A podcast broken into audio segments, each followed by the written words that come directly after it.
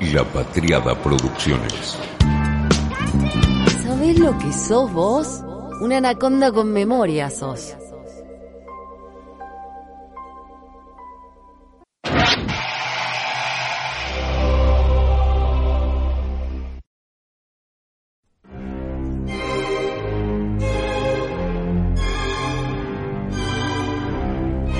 Están viajando en su avión privado. Están por arribar a una importante convención de CEOs, de medios y de plataformas. Vuelve Kendall de la cabina y le informa a su padre que el piloto dice que aparentemente tenemos para media hora más. Es que hay 400 jets peleándose por 100 espacios. Si me llego a enterar que dejan aterrizar primero a algún idiota de los de las tech, lo mato, dice Logan. Ok, dice Kendall. Está todo ok. Silencio.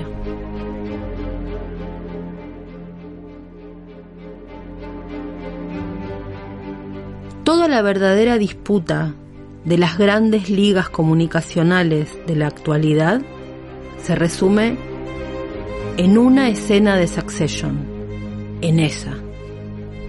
Es que los odian. Los magnates de las corporaciones mediáticas odian a Silicon Valley, los odian porque les pasaron por arriba, porque lograron crear un híbrido que une izquierda y derecha sin la más mínima necesidad de definición. Años pasaron esos editorializando, escribiendo, viendo de qué modo negociaban con una idea y con la otra para que ahora a estos poderosos nadie les pida una definición política. El algoritmo se llevó puesto todo, mega perrito grande. Hay un notón en la revista Wired de Stephen Johnson en 2018 que dice, la confusión reina en la arena política, las viejas etiquetas ya no encajan y la ciudadanía parece dividida entre deseos competitivos de salvadores y chivos expiatorios. Así empezaba, dice Johnson, una nota de Wire de 1995 sobre el estado de la política de la era digital. Eran tiempos inocentes, dice claro. Wire se preguntó, ¿está surgiendo una nueva política en la red, el ciberespacio, la cultura digital? La respuesta fue cautelosamente sí, y esa política era el libertarismo, con su celo por el capitalismo de la CFR y un desprecio por las pesadas instituciones del gran gobierno. Si hicieras una pregunta similar hoy, ¿existe una nueva política de Silicon Valley? Quedaría bastante claro que el libertarismo ya no es la respuesta.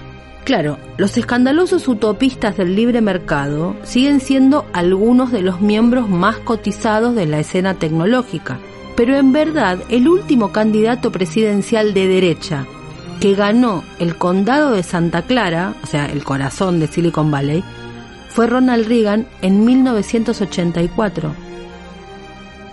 A medida que la industria de la tecnología ha crecido en poder y en influencia, su política se ha ido moviendo hacia la izquierda, lo que los estadounidenses llaman izquierda. Bill Clinton obtuvo victorias en sus dos campañas. En 2012, Barack Obama ganó con el 70% de los votos frente al 27% de Mitt Romney. Y los empleados de las grandes empresas tecnológicas como Apple y Google donaron abrumadoramente a la campaña de Obama. Cuatro años después, Bernie Sanders obtuvo el 42% de los votos de las primarias demócratas y Hillary Clinton ganó el 73% del electorado general del condado de Santa Clara, uno de los resultados más desiguales de California. El candidato libertario, Gary Johnson, 3,64% sacó, cerca de su promedio nacional. Hoy en día, muchas personas que trabajan en Silicon Valley y muchos de la derecha que la difaman desde la distancia consideran que la comunidad es un lugar extremadamente de izquierda, como dijo Zuckerberg cuando testimonió en el Congreso, por esos años que se publica esta nota. Pero cuando investigas los valores reales que tiene el sector tecnológico, la narrativa de la marcha constante hacia la izquierda de la tecnología se vuelve mucho más complicada, intrigante e indescifrable. Silicon Valley no es libertario. Los fundadores que encuestaron tenían menos probabilidades incluso que los demócratas de abrazar la expresión central de la cosmovisión libertaria, que es que el gobierno tiene que proporcionar protección militar y policial y dejar a las personas en paz para que se enriquezcan como mejor les parezca. Expresaron un apoyo abrumador por impuestos más altos. Lo están haciendo hoy, en plena pandemia. Que se cobre esto a los ricos, por ejemplo, apoyan la atención médica universal, pero de otras formas se desviaron de la ortodoxia progresista. Eran mucho más propensos a enfatizar el impacto positivo de la actividad empresarial que los progresistas y tenían una visión débil de la regulación gubernamental. Y los sindicatos que estaban más cerca de los de un donante republicano promedio que de los partidarios demócratas. Mm, todo empieza ahí el híbrido que vivimos hoy. Si se traza esos valores en la matriz de la política estadounidense convencional, parece haber una contradicción. La élite tecnológica quiere un gobierno activista, pero no quiere que el gobierno los restrinja activamente. El 62% de la élite tecnológica dijo a quienes hicieron esta investigación de Stanford que el gobierno no debería regular estrictamente las empresas, sino que debería cobrar impuestos altos a los ricos para financiar programas sociales. En lo que respecta a la redistribución de la riqueza y la red de seguridad social, dice esta nota de Wired, suenan como progresistas del Mar del Norte. Cuando se les pregunta por sindicatos o regulaciones, suenan como los hermanos Koch. Vistos en conjunto, estos no son puntos que encajen muy bien en la agenda de ninguna de las partes. Y esta es una de las novedades de la era. Líneas editoriales difusas e híbridas para humanos que han sido contemporáneos con la Guerra Fría. Es muchísimo trabajo para ellos, nosotros, descifrar esa línea. En la Argentina el único que entendió ese proceso fue Daniel Haddad, porque es el único que ha sabido abrazar causas que son tan de izquierda como de derecha, como el aborto legal o la marihuana legal. El problema no lo tiene él, no es que él es contradictorio, Haddad o cualquiera de los nombres que se puedan pensar en Silicon Valley. Haddad fue el que entendió como un medio tiene que pensar como la cultura que Silicon Valley imprimió. Un medio hoy, si no quiere morir, tiene que siliconizarse. Entonces el problema no lo tiene él. El problema lo tienen quienes creen que esas causas definen hoy el corazón ideológico de algo. La distribución injusta de la riqueza es cuestionada por el Papa Francisco, por ejemplo, que se opone obviamente al aborto. A favor de la marihuana libre hay una cantidad inmensa de dirigentes que de ninguna manera podrían adherir a discutir la concentración de la riqueza. Haddad, como ejemplo, como personaje que entendió la siliconización, le da espacio a las plumas del aborto legal y de la marihuana libre mientras llama dictadura a Venezuela y sigue los lineamientos de la Embajada de Estados Unidos. Es decir, ha entendido que las líneas editoriales de los medios que quieren jugar en las ligas del poder, o sea, de Silicon Valley, no pueden jugar el partido del siglo XX. Yo sé que Haddad molesta y lo pongo a propósito como ejemplo, Porque hoy tenemos que pensar la era de los medios y de la comunicación con algo como que el Washington Post no es más el Washington Post. Su nuevo propietario es Jeff Bezos, el hombre más rico del planeta y uno de los siliconizados o de los que siliconizan la cultura. Él fue el que hizo un cambio absoluto en el diario. Puso al cliente en el centro de la escena. Terminó con una era, la era de la superioridad intelectual y hasta moral de los medios. Los medios viven y respiran en esta era a través de los lectores, los medios que entienden la era. Todo esto cuenta la revista Cult de un modo muy hermoso en la escritura, en las observaciones, esta nota que le hicieron a Daddy que generó bastante polémica. Las audiencias hoy, dice la nota, comparto, piensa Besos, tienen el poder de veto, de sancionar, de bendecir, de escrachar con el poder de su clic. Recordemos que hace apenas un año, un año y medio, una editora del New York Times renunció, hizo un escándalo editorial en Estados Unidos porque dijo que no podía trabajar así, que no podía pensar si todo el tiempo el medio estaba nada más que escuchando la turba de Twitter. Ella había querido agregar algunos lectores, abrir el panorama editorial. Imposible. Se escuchaba más el clic, clic, clic, clic de Twitter y renunció. ¿Quién tenía el poder ahí? ¿Silicon Valley o el medio?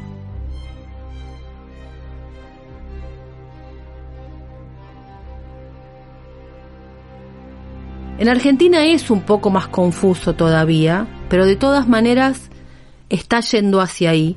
Lo que pasa es que algunos medios siguen sin entender el problema, como tanta cantidad de comunicadores y personas comunes están sin entender el problema. Adad lo entendió y por eso mezcló las firmas y uno puede encontrar una variedad. Eso no es la democracia, es entender el híbrido. Si Haddad brega por la liberación del consumo de marihuana y habilita la pluma feminista como nadie y escribe notas de memorabilia peronista hermosa sin que rocen lo gorila, es porque todo chorrea en los Excel ideológico. No se trata de pensar a Haddad, sino de pensar el fenómeno. Este podcast no es sobre Haddad, sí sobre el fenómeno de esta disputa que estamos viviendo y en tensión entre la comunicación poderosa que muere y la comunicación poderosa que se instaló. Las grandes corporaciones de medios odian a Silicon Valley por todo ese modo escurridizo que tienen, que se permiten, que les permiten.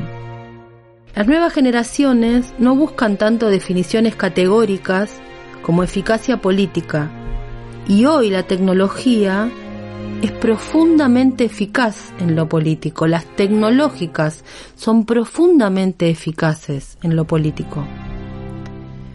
Los magnates de medios y parte del público y las audiencias más nostálgicas siguen atadas a lo mismo. Incluso esas audiencias que los critican siguen atadas a lo mismo que esos magnates de medios. Atados a mirar el mundo actual desde los ojos del siglo que les era propio. Silicon Valley cambió la estética de las comunicaciones. En algún punto se trata de una disputa estética entre los conglomerados mediáticos y estos megapoderosos de Silicon Valley. Es el traje armado, Dolce y Gabbana y Calvin Klein, lo que vemos en Succession, versus el colorido de las oficinas de Google, las t-shirts, las remeras compradas en serie para no pensar en la vestimenta y para no ostentar, la cocaína y el ritmo de Manhattan versus el relax liberal de San Francisco. Una disputa estética se da en esta disputa de imperios, porque le cambiaron la estética a una época y moldearon el comportamiento del mundo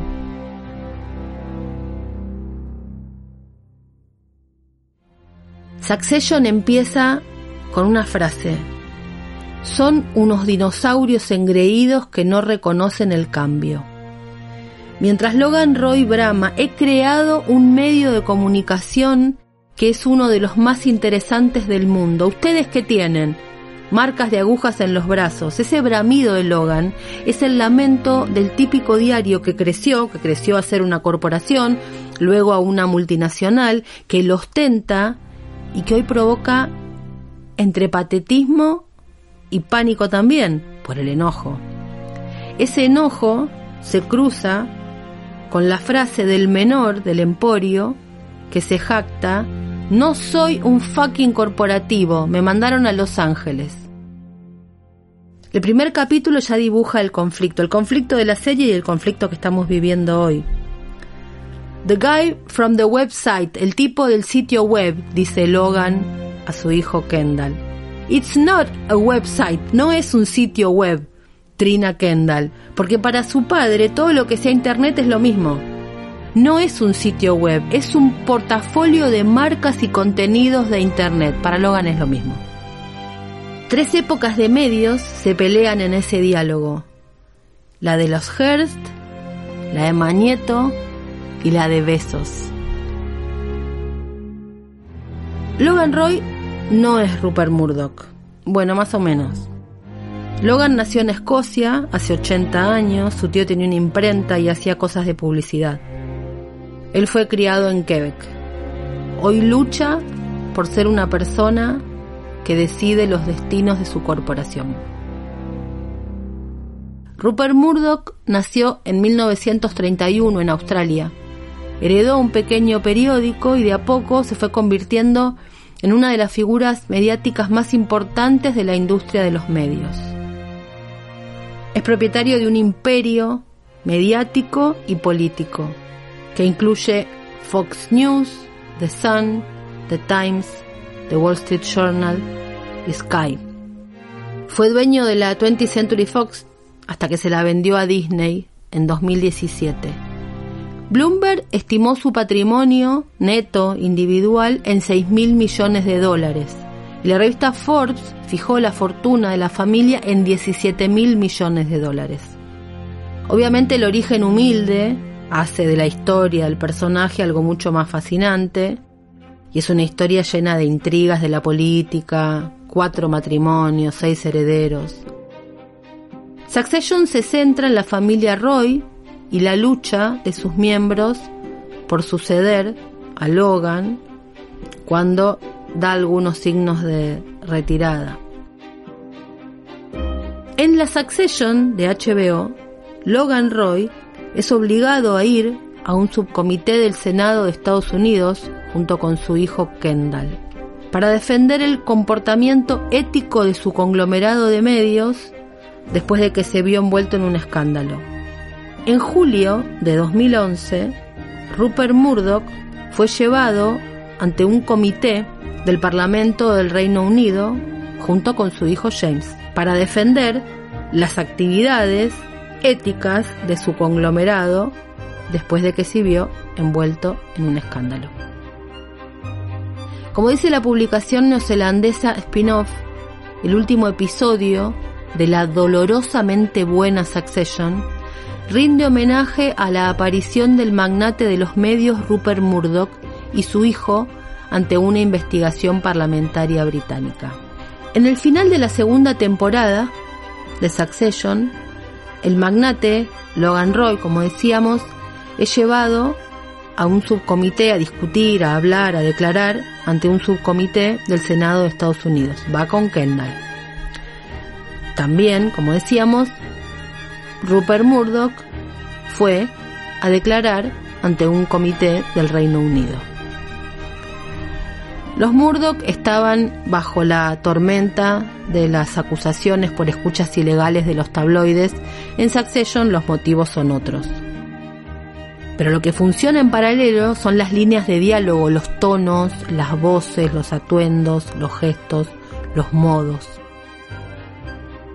Conglomerados de medios y política institucional. Imágenes, películas, fotos que de eso tenemos a montones en la cabeza. Es una escena conocida en cada una de las retinas de cualquier ser humano que tenga más de 40 años en este planeta. Rupert Murdoch real. Solo me gustaría decir una frase. Este es el día de mayor humildad de mi vida. Logan Roy, ficticio. Senadores, cuando leí sobre los supuestos abusos de poder en mi división de cruceros, ese fue, bueno, el peor día de mi vida. En repetidas ocasiones, en la audiencia del Comité de Cultura en 2011, Murdoch Sr. desvió las preguntas hacia su hijo. Por ejemplo, en respuesta a una pregunta sobre por qué ninguno de los empleados del Reino Unido llamó su atención sobre ese delito grave, a pesar de que el caso recibió una amplia atención en los medios de comunicación, el ser humano real, Rupert Murdoch, respondió. Creo que mi hijo quizás pueda responder eso con más detalle. Estaba mucho más cerca de eso. En DC, el senador Gil Evis pregunta, Señor Logan Roy, ¿qué sabía usted personalmente sobre el funcionamiento de un sistema de ofuscación de irregularidades en su división de cruceros mediante el mantenimiento de registros de sombra? El ficticio Logan Roy responde. En ese momento creo que mi hijo estaba en el lugar desde el punto de vista operativo. Puedes hablar con él. El episodio está escrito por el creador del programa, Jesse Armstrong, y él insiste en que Succession no es sobre los Murdoch, sino que está inspirada en una cantidad de dinastías de medios que van desde William Hearst a la famosa hace poco Shari Redstone. Shari Redstone es la mujer que ganó la batalla corporativa del siglo, es la que logró unir Viacom y CBS, fue una sucesión real. Después de añares de pelearlo, lo logró. Ella tiene una fortuna de 4.100 millones de dólares. Es la mujer más poderosa de los medios. Su padre se había aferrado a la silla y hubo una tensión pública en 2007 cuando Shari bloqueó una decisión de su padre y después el padre la critica en una carta en Forbes por querer sucederlo en la presidencia, es decir, un escándalo entre padre, hija y demás. Esta compañía es la que en su momento tuvo la conducción de MTV. Y MTV, la MTV de Viacom, fue posiblemente la fuerza cultural más influyente de una generación. Además de Nickelodeon, que se convirtió en el canal dominante para niños porque tenían a Bob Esponja y después Comedy Central que tenían South Park y The Daily Show. Ellos incluso guerrearon con Murdoch por el poder y Summer, el padre de Shari, Sammy Redstone, utilizó la CNBC para advertirle a Murdoch que su imperio de medios estaba sepultado en tinta. Después, la fortuna de Murdoch se disparó cuando News Corp anunció que estaba vendiendo la mayor parte de sus activos de entretenimiento a Walt Disney. Pero el mantra Redstone decía, nosotros ganamos porque somos los dueños de la atención de estas personas. Qué vergüenza si los perdemos. ¿De qué estás hablando, Mariana? ¿De la serie o de la, millones de comillas, realidad? Bueno, estoy hablando del poder de la ficción de hacer una pintura de la realidad. Estoy hablando de la realidad que creo que estamos obligados a ver si queremos hablar de política y de poder comunicacional, de una realidad que no podremos ver mejor que a través de la ficción.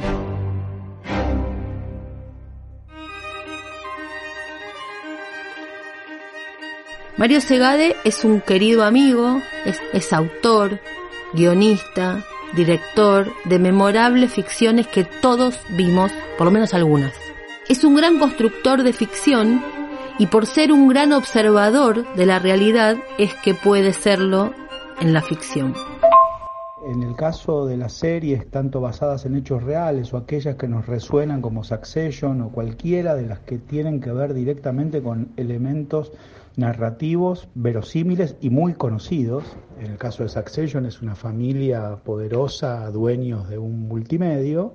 Y creo que el poder que están teniendo las, la producción de series vía las plataformas de streaming y tal, eh, hace, como bien decís vos, a esta postal de época porque se han vuelto mucho más creíbles y posibles que un paper de una investigación periodística.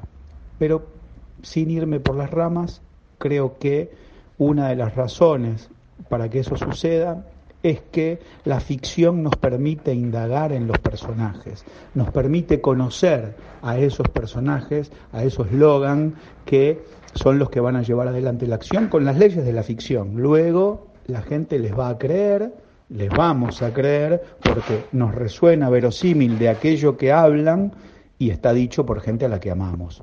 Yo creo que básicamente ahí está uno de los calditos de los que la ficción de este tipo de asuntos, como citamos el caso de Succession o hasta Mad Men en otro tiempo, nos permite espiar por la cerradura de esos personajes que llevan adelante un tema muy reconocido. Algo por ahí para mí es la cosa. It's not about ideas, it's about culture, le grita Roman a Logan. No es sobre ideas, es sobre una cultura. Esta serie, Succession, es un retrato, un manifiesto del cambio de época.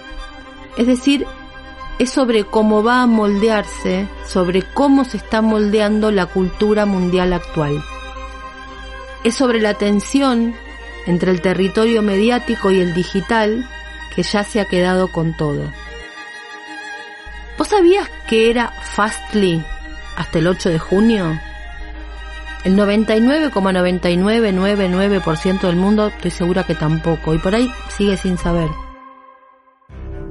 Fastly es la estructura sobre la que se sostiene mucho de lo más importante que lees en Internet. Es un servidor de servidores, que puede ser y es el perrito grande cuando te enterás de todo lo que sostiene.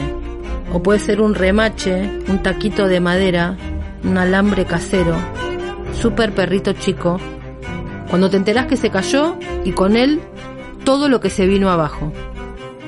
Una gran cantidad de importantes sitios web de varias partes del mundo, incluidos medios de comunicación, páginas gubernamentales y de empresas, se vieron afectados este martes por una interrupción masiva de Internet.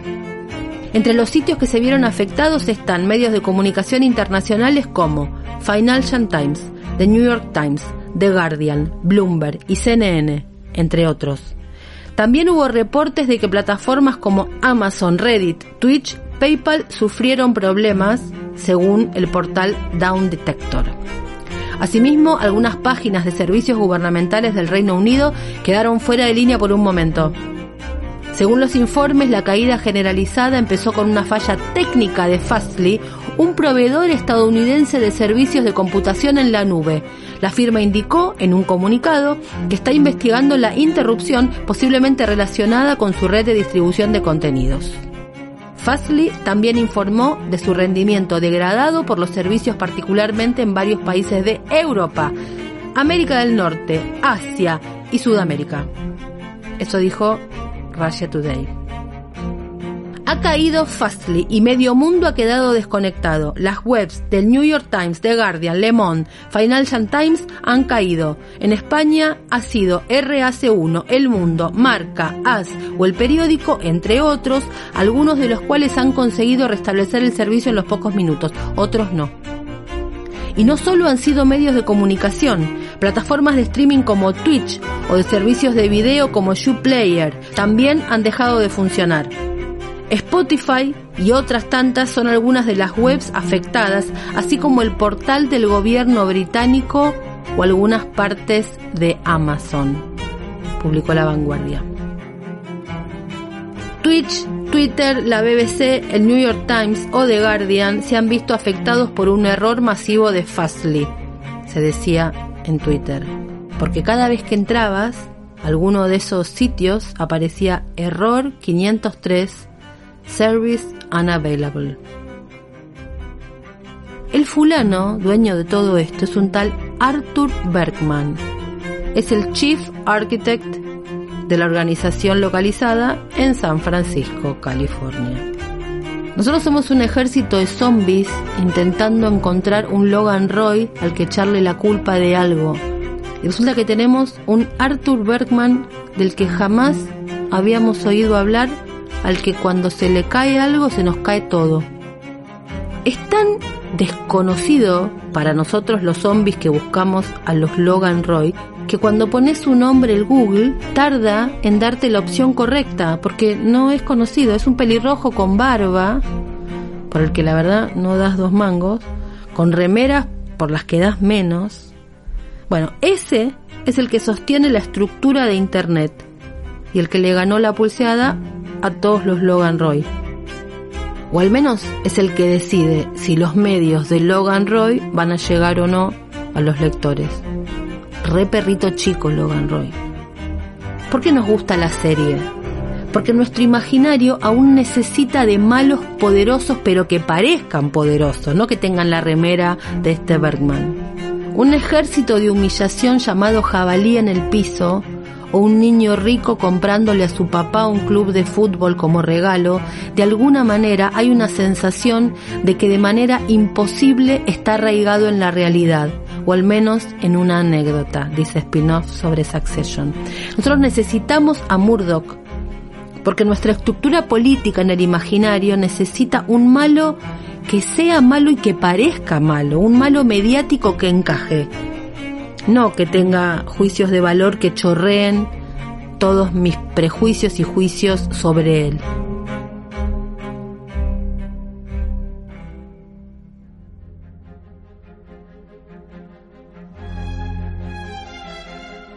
Ahora, esta empresa Redstone está buscando ejecutivos expertos en temas web, porque necesita encontrar el modo en que Viacom pueda YouTubeizarse, Facebookizarse, Snapchatearse.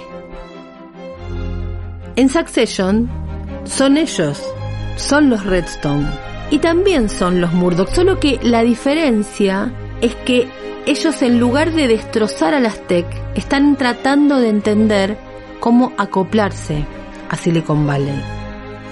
Murdoch es la razón de ser de Succession, lo digan los autores o no. Hay una anécdota preciosa que cuenta Brian Cox, Logan Roy, que dice que él va y viene de Estados Unidos a Inglaterra y en uno de esos viajes en Londres en un café se acerca un hombre para decirle cuánto le gustaba la serie Succession, pero que a su esposa le resultaba un poco difícil verla.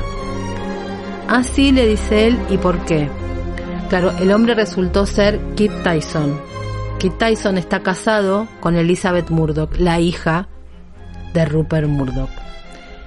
Son ellos en Succession, son ellos viéndose cómo se les escurre el poder además del dinero.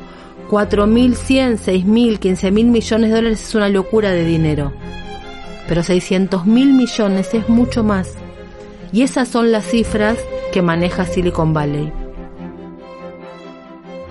Murdoch fue el primero que le fue a los talones a Silicon Valley. Uno de los pocos que desde el inicio hizo público su enfrentamiento abierto con Facebook.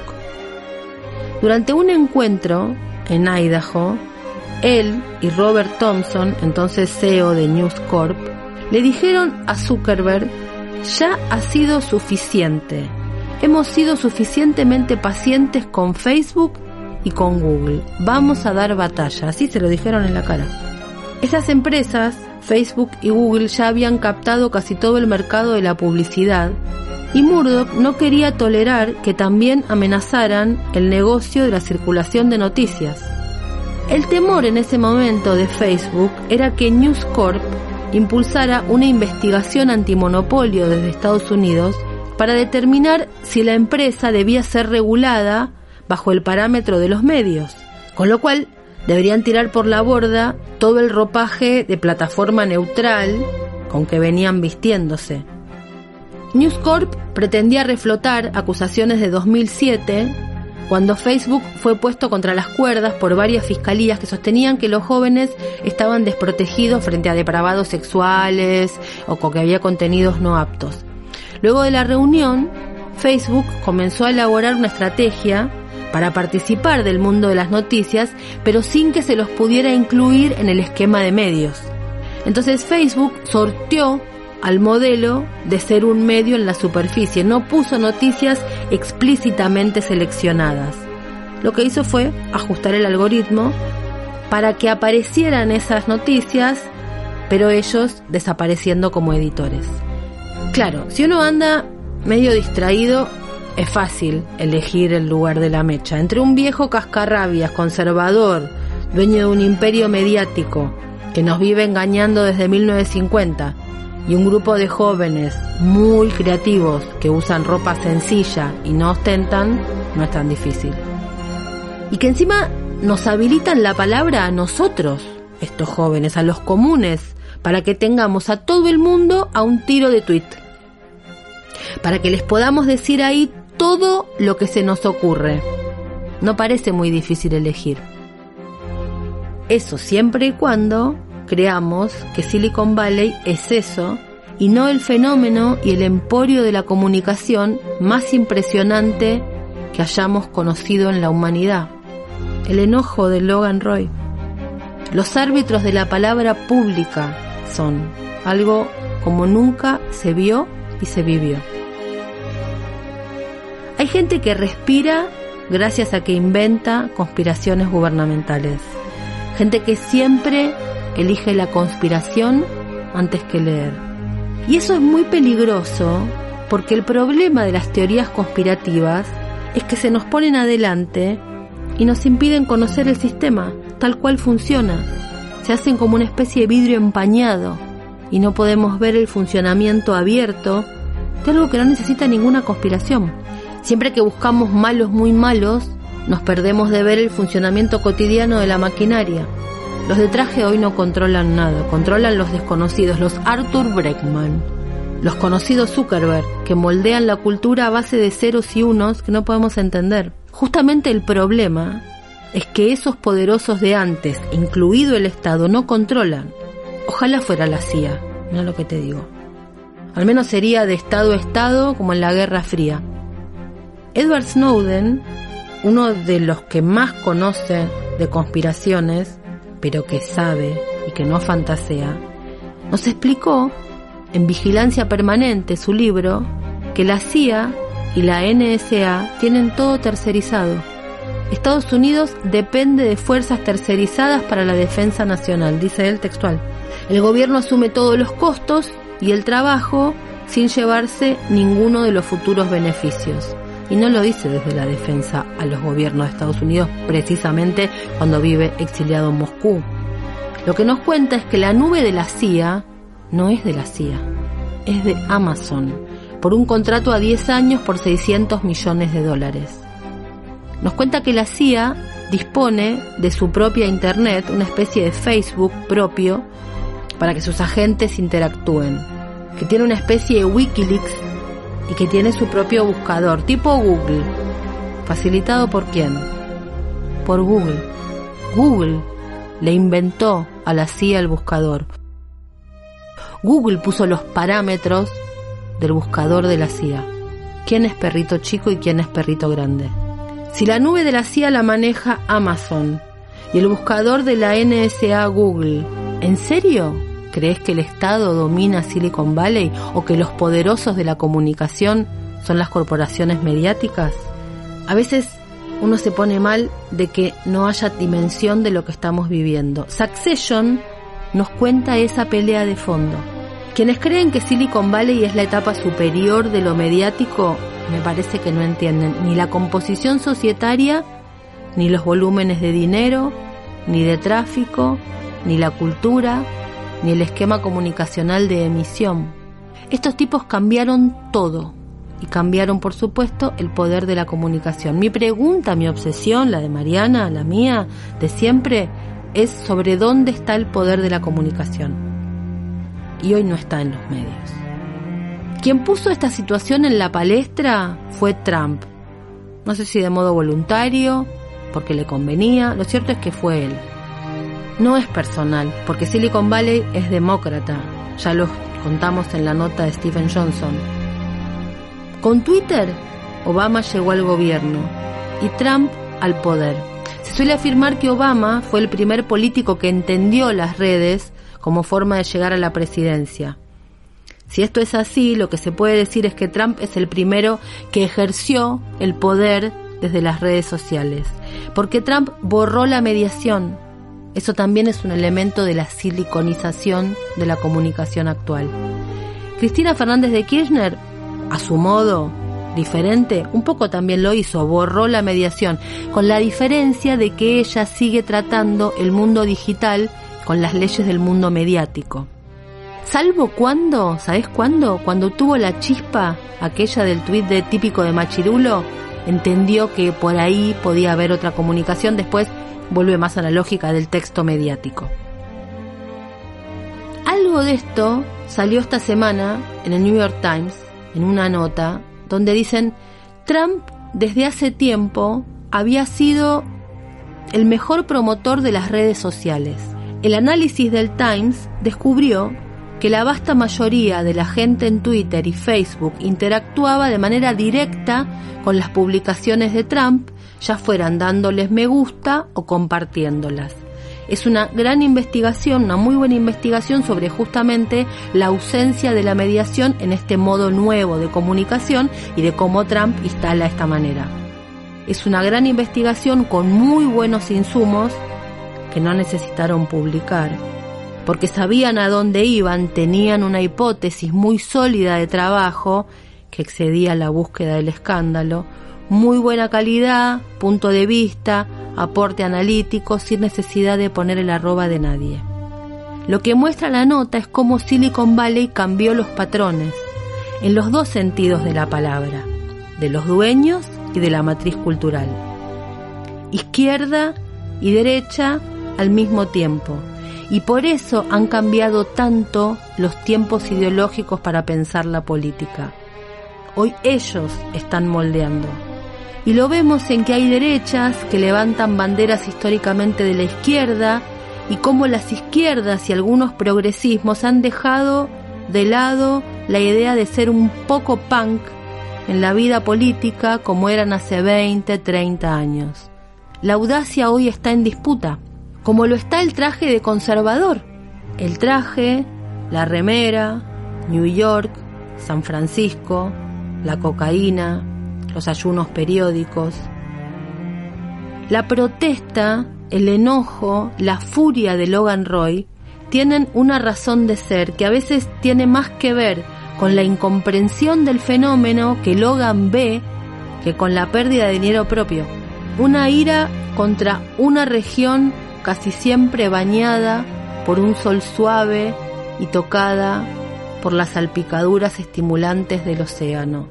Silicon Valley, así se presenta en el libro La siliconización de la cultura. La superpoderosa región de San Francisco que encarna el insolente triunfo empresarial e industrial de nuestra época con victorias cada vez más impactantes, las que ocupan hoy una posición dominante o casi monopólica dentro del mercado global. San Francisco es el territorio que alberga los laboratorios de investigación de los grandes grupos de la industria de lo digital.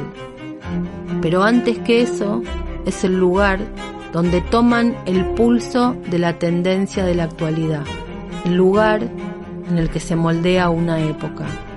De eso se dio cuenta Logan Roy y por eso está tan, pero tan enojado.